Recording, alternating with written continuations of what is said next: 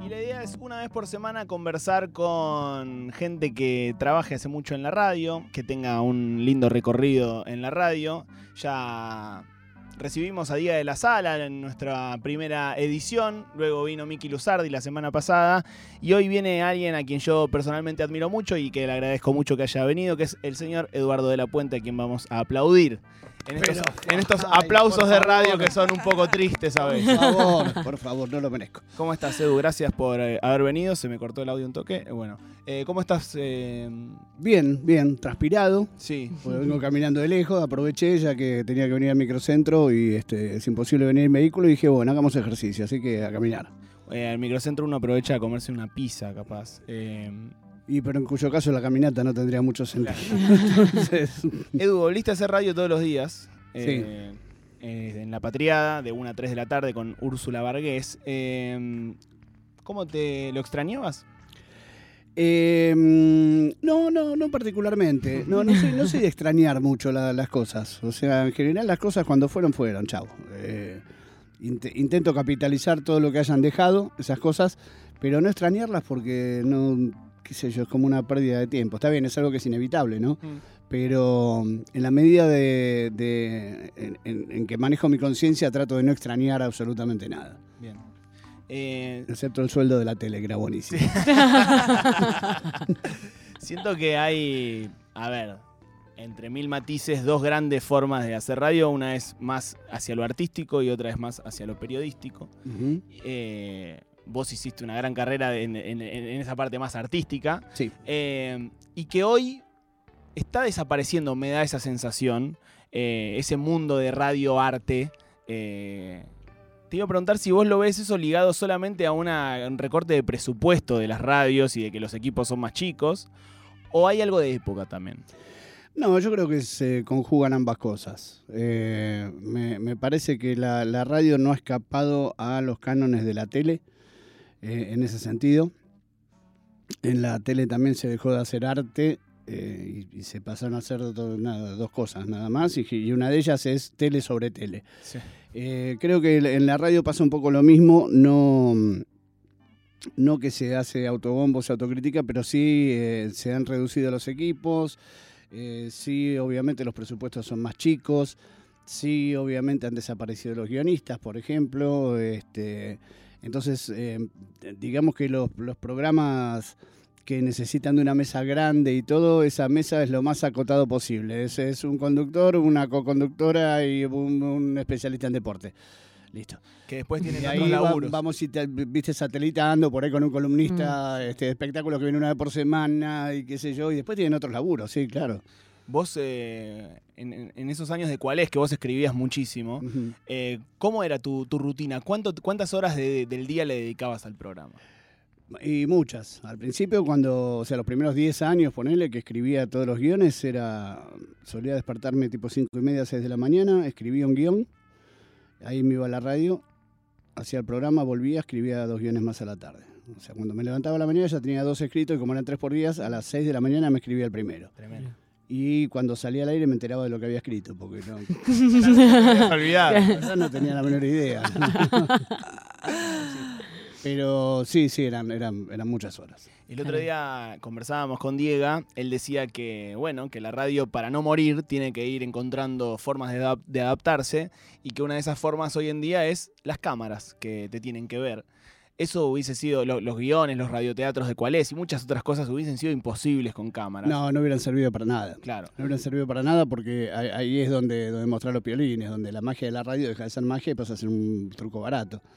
Eh, así que no, no, hubiera sido imposible. El tema de las cámaras en la radio, eh, además, eh, me parece que es, es una excusa para abrirlo a, a otros medios, eh, para, para que puedas escuchar desde otros dispositivos, porque no tienen sentido las cámaras en radio, en realidad. O sea, no estás haciendo nada visualmente atractivo como, como para, para que amerite una, una cámara puesta. ¿Entendés? Eh, pero bueno, es la forma de hacer radio en YouTube y no tener que mandar un logo y punto, Claro. por ejemplo. Eh, estás los fines de semana en Rock and Pop haciendo un programa más que nada musical. Eh, ¿Te divierte esa- ese encuentro de vos solo con el oyente? Solo pasás vinilos, ¿verdad? Eh, no, no, es, Ah. el programa dura cuatro horas y media y, o sea, el- mi segmento del programa dura cuatro horas y media y yo lo que hago es llevar vinilos para dos horas. Ok. Eh, ¿Cuánto se puede hacer de cuatro? Lo haremos de cuatro, pero todavía no tenemos tantos discos. Em, pero no, no, es, eh, me encanta hacer el clásico, es un programa que, que ya lo he hecho en otras épocas. Eh, y es, es un encuentro súper íntimo con, con el oyente y es hablar de música y de, y de boludeces nada más. Y ahora con el tema de los vinilos es, es un poco aprovechar la, la no compresión del formato analógico para que la gente vuelva a, a recordar lo que era escuchar música, Mm. que es algo que generacionalmente ustedes no sé si lo conocen, eh, el hecho de sentarse a escuchar música. Sí, Mm. sí, sí lo conocemos. Sí. Así. Eh, pero que eso es un rito que ha dejado, se, se dejó de hacer sencillamente porque los formatos eh, digitales no daban la calidad suficiente como para que uno eh, se sienta a escuchar música. O sea, en realidad yo volví a lo analógico porque un día me di cuenta que hacía años y años y años y años que no me sentaba a escuchar música. Y dije, ¿por qué? Mm. Hasta que descubrí por qué este, no me sentaría a escuchar la Juro la Luna en MP3. Vos lo ves, "Claro, vos es eh, imposible sentís que esto". es por eso. Y sí, absolutamente. Mm. Y el día que volví a poner un vinilo dije, claro. También hay algo lindo de la recomendación de música que, que corta con la lógica por ahí de Spotify, de que estás escuchando lo que te dice Spotify, Y que sí. escuches. Y que estamos todos escuchando un poco lo mismo, ¿no? Como volver a eso también de la radio. Y, y sí, un poco eso. Y en- encima, como yo hago un programa que es de clásicos, Mm. de clásicos del rock y el pop, ¿no? Obviamente. eh, siempre trato, o sea, las canciones que vamos a, que vas a escuchar las conoces, ya está. Pero entonces siempre trato de buscarle la vuelta como para que te atraiga a volver a escuchar esa canción. Mm. es dar el dato, o el dato técnico, o la cuestión del tema en sí, decir, "Bah, mirá el laburo que hace el bajo acá en tal parte y tal por eso, era tan grosso Claro. este pibe, ta, ta, ta". Entonces, bueno, ya lo escuchás desde, desde otro lado, porque la música es la misma. Acá tenemos un segmento que son canciones que no decepcionan. Eh, ¿Cuál es la primera que se te viene a la mente así, una canción que no decepciona nunca? Uh, hay 8000, qué sé yo, eh, eh, Sultanes del Ritmo, de Dire Straits. Ah. Nunca te decepciona. Jamás. Es, claro, jamás. Nunca te va a decepcionar. Te preguntaba al principio cómo andabas porque eh, siento que tenemos un trabajo en donde es difícil separar cómo está uno. Porque digo, se juega mucho de cómo está uno a la hora de trabajar, ¿no? Un ferretero puede estar medio deprimido y, y vender bulones. Sí. Eh, y ¿Cómo fue eso a lo- largo de, de tu carrera? ¿no? Eh, escuchaba hace un par de meses el- la entrevista o la charla que tuviste con Gustavo Almedo ahí en Quemar un Patrullero. Sí. Eh, y bueno, en donde contaste momentos de, de tu vida que fueron difíciles, como, como momentos de la vida de una persona, ¿no? ¿Cómo fue esa convivir con, mientras tanto, hacer un show, ¿no? El show must go on. O sea, la verdad es esa. La verdad es esa. La verdad es que, es que el, el- el show tiene que seguir y tenés que sacarlo adelante y la gente no tiene la culpa de lo que te pase a vos.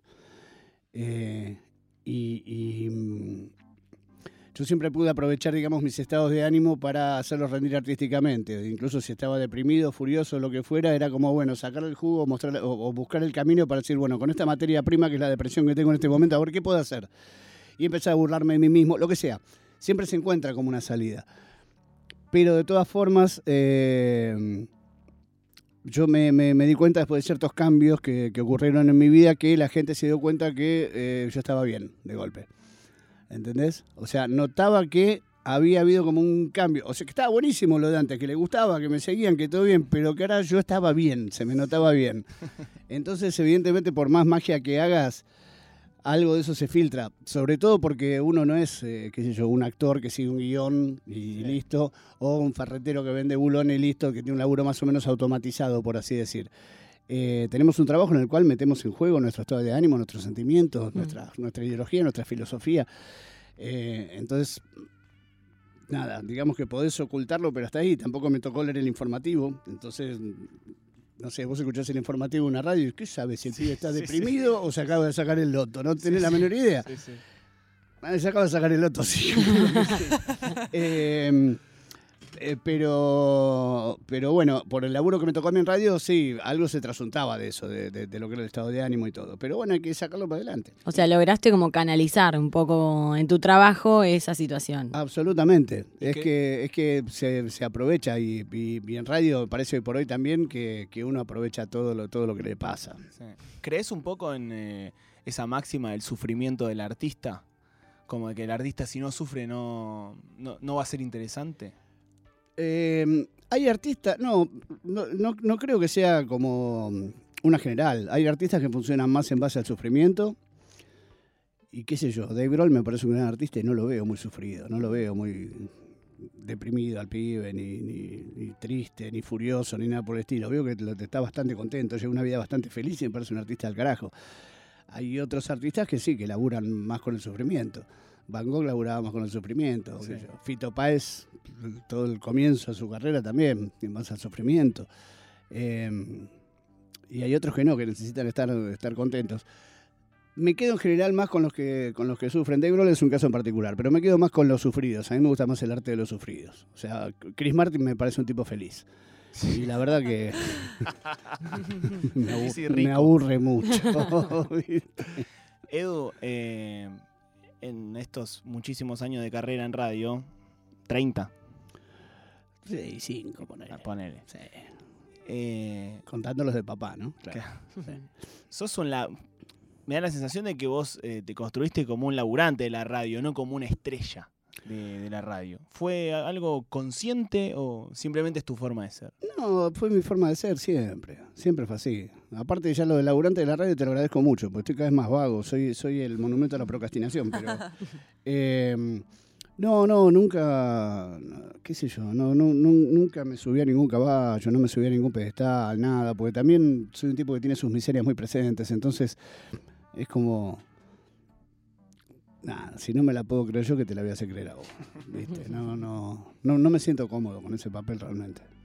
Estás en Rock and Pop, eh, a- a- charlábamos recién, sos quizás de los de los únicos de la vieja escuela que, o el único de la vieja escuela que queda. Y ahora sí, porque Carlita Ritrovato, que venía ahí a, no a la par, un poquito atrás, pero ahí nomás, ahora se fue. Así que sí. ¿Qué tiene todavía esta Rock and Pop de aquella? ¿Algo? A mí.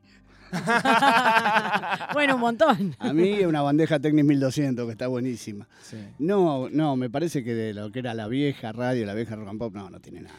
Y ese, ese mito romántico de lo que era la vieja Rock and Pop, ¿qué tanto tiene de, de mito y qué tan fue así de hermoso? No, no, fue hermoso, fue cierto. Eh, hay, hay cosas que califican de mito, pero porque no podés creer que hayan pasado, porque no, no, no, qué sé yo. Hay cosas que han ocurrido que, que, que sí, que suenan más a bolazo que otra cosa, pero eran otros tiempos. ¿Qué eran, cosas? eran- no, cosas que han pasado, qué sé yo, no sé, no, no, un, un- montón de cosas, pero eh, también Rock and Pop se da en un momento en el cual había dos FMs nada más, o sea, estaba la FM de R, que era la de Rivadavia, FM del Plata, Chau, la FM de Buenos Aires, que era Rock and Pop. Eh, entonces, y, y también saliendo de la dictadura militar, o sea, se, se- se- se alinearon un montón de planetas como para que hiciéramos todo el quilombo que hicimos. Eh, aparte, en ese momento, no sé, con muy poco ya, ya, ya eras un, un transgresor total y absoluto. Eh, nos de- y nos dedicamos a romper estructuras, pero no por una cuestión de, de que somos unos locos varos los que rompemos estructuras, sino porque no nos cabía como venía la, la FM hasta el momento. Hasta el momento la FM era, era un, un señor impostando la voz, así, anunciando temas y chao, buenas noches, era todo. Nosotros empezamos a hacer una especie de AM en FM eh, y con una irreverencia total y, absoluta, este, tirando por tierra lo que eran así como todos los, los modelos que había en radio. Entonces me parece que de ahí nace el, mito. Hoy eh, Rock and Pop, por ejemplo, no, no podría romper estructuras porque ya no hay estructuras que romper, o sea, ya está todo como Yo te demasiado... iba a preguntar, como hoy ya eh, decir malas palabras al aire ya es cero disruptivo, ¿no? Absolutamente. Eh, te iba a preguntar qué, qué estructuras faltan romper o, o qué, qué sería ser disruptivo hoy, ¿no? No sé, yo creo que. Y ni siquiera, yo, yo, yo creo que un, un espacio de incorrección política total y absoluta, pero total y absoluta y despiadada. ¿eh? Me estoy refiriendo a South Park, o sea, Mm. entrar a romperle los dientes a todo el mundo y que el INADI se vaya a cagar, así de corta. eh, pero no por una cuestión de falta de respeto, sino por una cuestión de manejo del humor, de un manejo del humor muy border. Eh, me- me- es, es el único lugar que yo veo por el que por ahí se podría hacer algo y sería imposible hacerlo, de todas formas, porque no, no, no durarías nada. ¿Y no sentís que un programa de cuatro horas con dos horas de vinilo pasando música en este momento es algo disruptivo? Eh, sí, en un punto sí. Sí, en un punto sí. Este, eh, sí. sí, Digo, quizás bien, ahora sí. la, la disrupción es volver a callarse la boca a un callarse poco. la boca. Sí, de hecho es, mu- es muy gracioso, porque yo cuando paso los vinilos eh, laburo con la estructura de, bueno, de Radio Nacional clásica. Eh, precisamente como, como hay una, una diferencia sustancial en el sonido, en, en- en el volumen, en la masa del sonido, en lo que son las frecuencias que suenan y que no están en los archivos digitales y todo, entonces lo que hago es anunciar lo que vamos a escuchar y pasarlo entero de punta a punta, sin pisarle la intro, sin nada. Claro. Eh, total, es por el que te lo van a grabar. Y volviendo un poco a, eh, la rock, a la rock and pop de los 80, los 90, esta cosa tan disruptiva, y quiero escuchar alguna anécdota, o sea, justamente de cosas que no hayan salido en ningún lado, que hayan pasado justamente en esta radio que no estaba filmada, que te acuerdes. Por ahí no sé si algún músico, siempre alguna cosita se filtra a veces. Si no salieron en ningún lado, ni te las contaron. Es por algo. No será hoy. Maldita sea. Este, sí, no, no. O sea, lo, lo que puedo contar así nomás va a quedar como una pavada. Decir, ah, y esto era. No, no, es lo que no se puede contar. Es todo lo que no se puede contar. Y eso que ya prescribió todo, ¿eh? porque pasó mucho tiempo. Pero, Por las dudas. ¿para qué vamos a andar emporcando gente y emporcándonos nosotros mismos? Se habla mucho de esos personajes de aquella radio, no sé, Tuki que decían que dormía todo el día en los estudios. Eh, ¿Qué tan importante era para el contenido, para el arte de esa radio, la cofradía, ¿no? El, estar ahí. Y era fundamental, eh, era fundamental. Y, también toda esa ese cuestión de to- todas esas cuestiones como bueno como tú que apoyando los estudios, como como Greenbank eh, bancándonos drogados o lo que sea y qué sé yo, eh, tenía que ver con que era la forma de hacernos rendir. Claro. ¿entendés? Eh, o sea, digamos que teníamos la rienda bastante floja porque, porque bueno, cuanto más nos pudiéramos zarpar, cuanto más allá pudiéramos ir de, de todo, más le rendía la radio. Daniel prefería agarpar con esto de las puteadas que decías vos, por ejemplo. Una, la primera vez que dijimos pelotudo fue, "Ah, no, no te puedo explicar, no, no sabes el quilombo que se armó, fue terrible, fue terrible. Y, y lentamente fuimos aflojando la puteada, pero la puteada eh, natural, la, la- la puteada que, que- que sale. Sí, la Sí. cotidiana. Eh, a, a mí me mata, me mata a veces escuchar. La vez pasada venía en, en un tacho, creo, escuchando un programa a la mañana de, de FM, creo que era, pero no me acuerdo cuál. Y eran una pibe y dos pibes, pero metiendo las puteadas a presión, Sí, sí. ¿entendés? Era como que yo escuchaba y decía, loco, no paran de putear, pero al pedo, sin sentido. Eh, y en ese momento, eh, me acuerdo una vuelta que tuve una reunión con, con Daniel que agarró y estábamos hablando de esto precisamente. Y me dice: Mira, y saca abajo el escritorio una pila de papeles así de alta. Eran todos apercibimientos del Confer. Sí, sí. ¿Entendés? Y nunca nos había dicho nada, porque él prefería pagar las multas y todo a que a tener que censurarnos. Eh, no laburábamos bien censurados nosotros. Entonces, eh, se, se nos permitían como, como muchas más cosas, pero porque, bueno, le convenía en la radio eso, obviamente. ¿Te hiere pensar en cómo terminó eso? ¿Cómo terminó qué parte? ¿Cuál de Bueno, todas? en cómo se fue desarticulando esa radio, en, no sé, en Mario, en cómo... Sí, eh, me duele, me duele. Mm, Digo porque eh, por eso que hablábamos hace un ratito de cómo nuestros trabajos y nuestras vidas van tan para, en para- eh, eh, Sí. juntos, ¿no? Sí, sí, en un punto sí y en un punto también eh, yo a veces me encuentro con ciertos conflictos con cosas que se generan desde, desde la- las altas esferas artísticamente de la radio, en las cuales yo no estoy de acuerdo, pero, pero para nada, pero ni a palos, y en las que siento que están como destruyendo el espíritu, faltando a la impronta de ella. La vez digo, pará, es una empresa que compró un señor y el señor la maneja como se le canta el culo y vos sos un empleado y bancátela y si no te gusta, andate. Porque lamentablemente es eso. Trato dentro de mi espacio de darle todo el, el- el amor posible y, y- y toda mi personalidad y todo lo que pueda sobrevivir de mí, de toda esa época de, de rock and pop que se pueda, que tenga cabida ahora. Y ya está. Eh, pero yo cuando le, por, por una cuestión de... El director artístico es un personaje muy particular. Que ya está un poco eh, ¿Viste? desapareciendo, un poco el director que sabe de radio y que no es un empresario nada más. Eh, eh, exactamente, sí, exactamente. Porque vos decís, Greenbank, Kike Prosen, eran tipos que, además de ser empresarios, sabían mucho de radio. Sabían y sabían mucho de medios. Y, pero aparte Daniel también era un tipo que, si yo no sé de radio, de esta parte, voy a buscar un tipo que sepa de radio, de esta parte, y lo voy a poner ahí para laburar. Ahora se ha perdido un poco Hoy capaz eso. que el dueño de la radio tiene una constructora también. Sí, más O vale. sea, le sí, y sí, le- sí, le sí. dan lo mismo. Lo único que me importa es que dé un número bueno a fin de mes. Que no, no perder plata, ¿entendés? Y etcétera. Pero, pero sí es verdad que se labura mucho más hacia dedo y a, y a conozco a y haciendo lobby. Mm. Hay que saber hacer lobby, que eso es algo que yo no sé hacer y por, ahí por algo estoy ahí anichado donde estoy porque no sé hacer lobby. Eh, pero el día que, por ejemplo, en, en un cambio de gerencia artística cambiaron el eslogan, Sí. lo primero que pensé fue, ¿cómo vas a sacar donde el rock vive? O sea, no puedo, o sea, cambiale todo, cambiale el color al logo, cambiar la programación, pasa cumbia, pero no, no cambies el eslogan. Nos gusta el rock esa verdad. gusta el rock. Sí. Que aparte de eso, no se fueron tampoco. ¿Qué sé yo? ¿Qué quiere que te diga? Sí, encima de eso también. Este. No es que pasamos Sí, a... sí, no fue, ¿sabe pateamos paredes. El rock es una mierda. No, Entonces es como, qué sé yo, raro. Pero bueno, pero son decisiones que uno tiene que respetar. Listo. Edu, en ese mismo podcast, en esa conversación con Olmedo, eh, hablabas de que no, nunca fuiste un tipo muy ambicioso eh, Mm. a la hora de, de trabajar, ni, ni de rosquear, bueno, de hacer estos lobbies para, para escalar.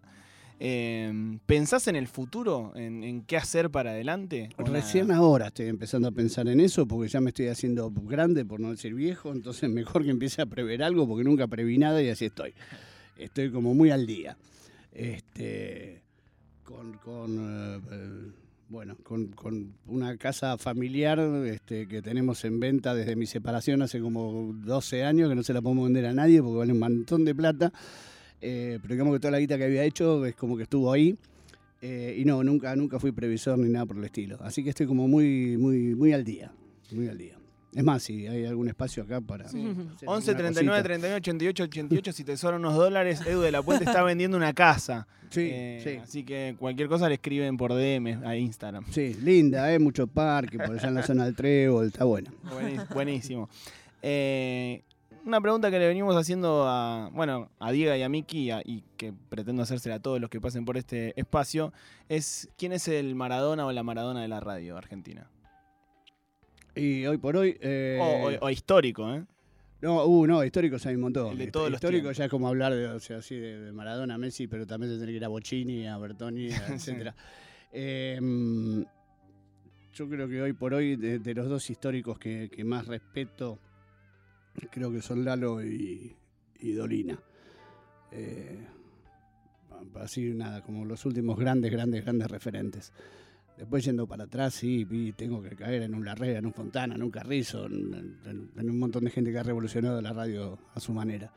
Pero de los que quedan así que yo por ahí me siento a escuchar o me sentaría a escuchar y todo, son el negro y, y Lalo. a Lalo lo, lo nombraron tanto Miki como, como Diego Eh, ¿qué tiene Lalo? o ¿Qué, qué tuvo Lalo durante su carrera? Y Lalo fue el que nos enseñó a todos. Lalo es el, el padre de, de esta generación. Lalo, Lalo es el padre de la generación rock and pop. Eh, Lalo fue el tipo que. eh, Lalo fue un tipo disruptivo. Cuando la FM era esa costeana acartonada y todo, y antes de que llegara rock and pop, y Lalo estaba haciendo 9 pm con la negra Bernasi, y ahí ya estaban yéndose para otros lados, ¿entendés? si bien la, la cosa no era tan, tan punk y, y frontal e iconoclasta como podría haber sido Malas Compañías cuando empezamos en Rock and Pop, pero sí era una cosa que, que rompía con todo el acartonamiento de, de- de la radio. Y pasaban rock, ¿viste? Era como... "Uy". Era importante eso. Así que es nuestro papá. Y de los compañeros o compañeras que hayas tenido a lo largo de estos años, alguien que rescates que, que, que digas, che, ¿cómo laburaba esta persona? Qué talento. No, un montón. Un montón, por suerte un montón. Este. eh, Héctor Armas y, y Vanina, que eran los locutores de Cuál es, y cómo laburaban con los editores, que, o sea, las, co- las cosas que hacían, las maravillas que creaban dentro de un estudio eran increíbles. Eh, no sé, el Pollo Cerviño, el Árabe Ramil, eh, Tuki también, que escribiendo increíble, Alejandro Nagui. Eh, no, me- hubo, hubo mucho, hubo un montón de gente. Hubo muchísima gente, mismo La Negra. Eh, hubo mucha gente. Queremos eh, resignificar a esa gente en este espacio, hablar una vez por semana con alguien que haya tenido una carrera, una trayectoria, que esté trabajando hace mucho en la radio, así que te agradecemos mucho Edu por haber venido. Por favor. Antes de despedirte vamos a hacerte esto que nosotros llamamos Kinichin, que es una mezcla entre la quiniela y el ichín. Ok.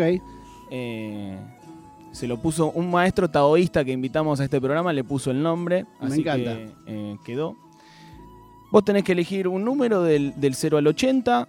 Es bastante simple, es así muy quinielero, del 0 al Sí. 80, y el Kinichin te va a devolver un consejo, una frase de alguna personalidad destacada del cine, de la cultura, de la ciencia, lo que sea. Bueno, vamos al 17, que es la desgracia en la quiniela. Mirá. Uh, justo. Opa, Es una frase de Fernando Peña. Mirá, otro. Podría haber tocado Karina Jelinek, ¿eh? o sea, o podría haber tocado Rosa de Luxemburgo, pero a Edu de la Puente le tocó Fernando Peña. Digo, para la, la certeza que está teniendo el Kinichín con todos quien, eh, los que lo consultan. Y dice, la vida es como Flavia Palmiero, linda y puta. Me encantó. Te lo llevas, hace lo que llevo, quieras con llevo. esto, interpretalo como quieras, ¿Cómo no? usalo, Internalizalo, Y no, ahora, mucha interpretación no ahora es tuyo, ahora es Ahora tuyo. es mío. Ahora es tuyo. Gracias Edu por venir. Gracias a ustedes, chicos. Seguimos con Ayúdame Loco hasta las 6 de la tarde. A este programa le queda media horita. y-